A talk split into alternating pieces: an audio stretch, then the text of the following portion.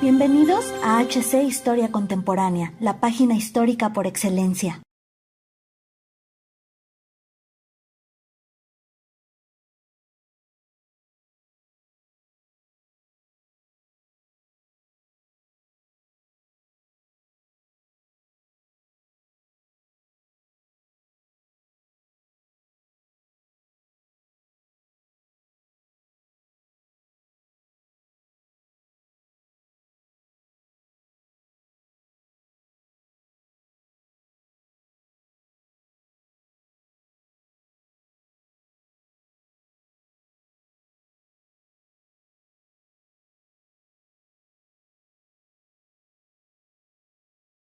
Bienvenidos historiadores y amigos de la historia a una entrega más de su sección favorita, Historia Velorum. En esta ocasión hablaremos de los Stormtroopers y si al escuchar su nombre imaginaste en tu mente clones vestidos de blanco y al servicio de un imperio galáctico, entonces este video te encantará, pues descubriremos juntos que el origen de esta palabra alude a un ejército alemán empleado en la Primera Guerra Mundial y que dejó una herencia militar importante que hoy conoceremos. Y si te gusta Sabaton, de seguro también ya sabes a qué nos referimos. Y sin más dilación, Viajemos al pasado a encontrarnos con este particular grupo de hombres, allá por 1915, cuando fueron autorizados por el Comando Supremo Alemán.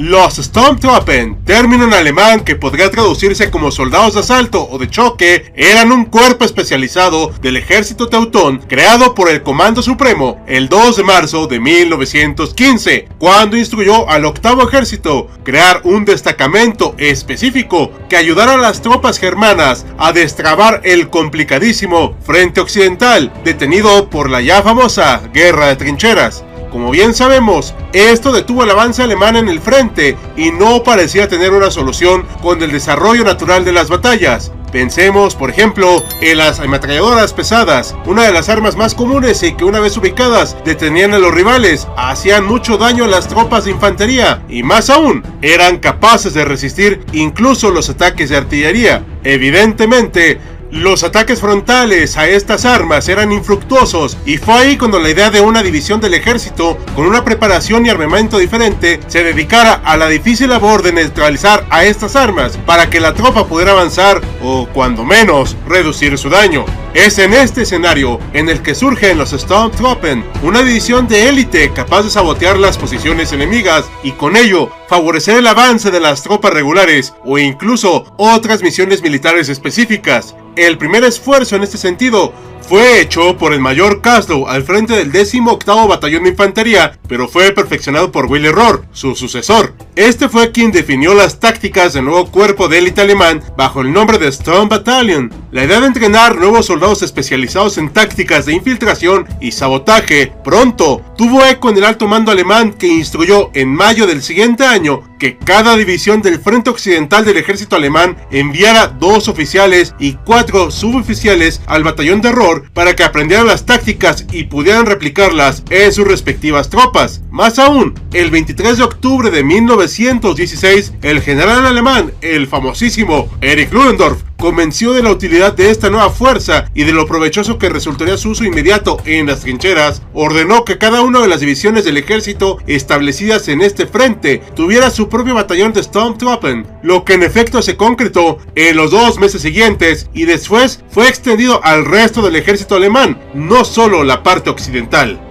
En poco más de seis meses, cada una de las 30 divisiones del ejército alemán creó su propia tropa de asalto e incluso varias de ellas tienen nombres distintos, como Jagdkommando o Comando de Caza, o bien Patrouillentrop o Tropa de Incursión. Sin embargo, al final se generalizó el nombre de Stormtroppen. Este proceso de formación de una división de élite se volvió algo realmente curioso, pues aunque no tenía ninguna herencia o vínculo militar previo, se volvió algo fundamental para el ejército, pero para nada podemos decir que fue improvisado y para ello basta con conocer un poco más sobre sus características, armamento y funciones. Usaban los uniformes estándar de la infantería alemana de color gris, pero también aditamentos que les permitían cumplir funciones más fácilmente, así como refuerzos en las zonas de rodillos y codos, al igual que el resto del ejército alemán que paulatinamente dejó de usar el Pickelhaus con el pincho distintivo sobre la cabeza, los Stormtroopers tenían su propio casco llamado Stahlhelm, hecho de acero y que pesaba poco más de un kilogramo y les cubría completamente las orejas y la parte trasera del cuello y se ajustaba a cada soldado.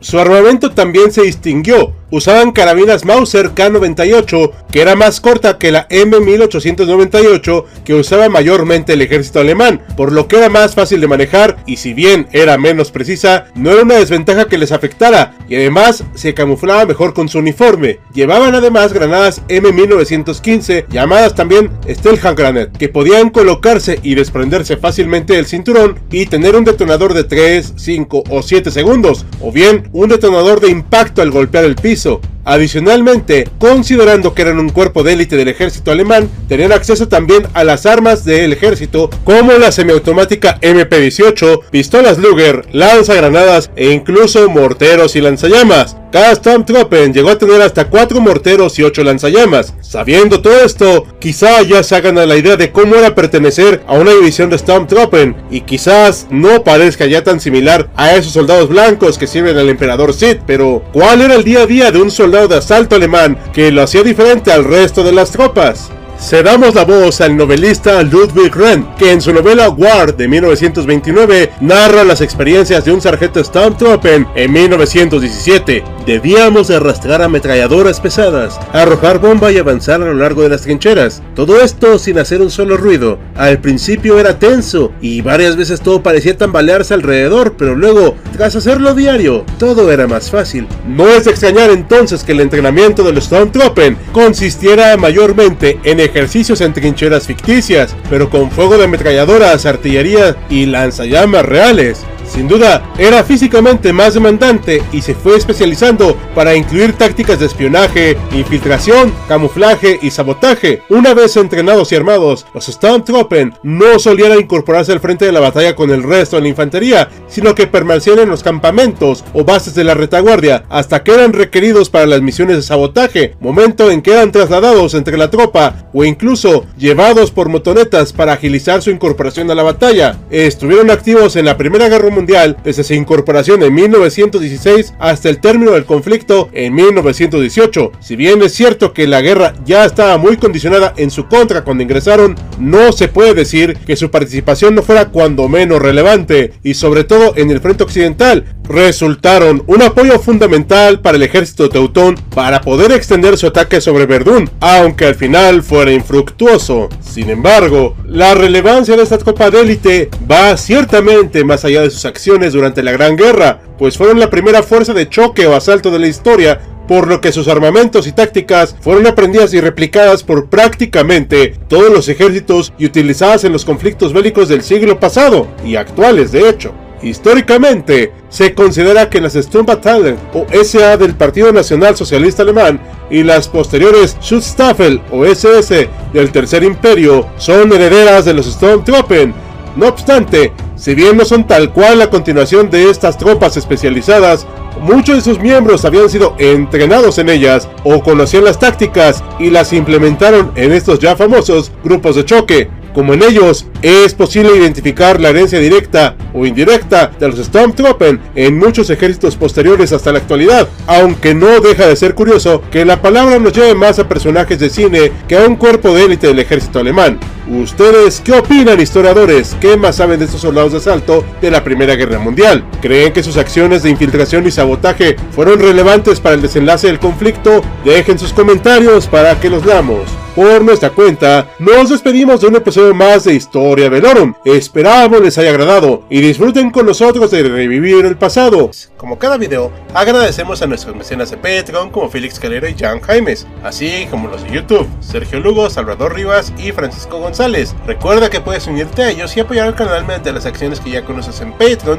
YouTube y nuestras demás redes. Sin nada más que añadir, yo soy Hal, con un guion de Seu Jaimes, despidiéndose con la promesa de vernos pronto en otro campo de batalla.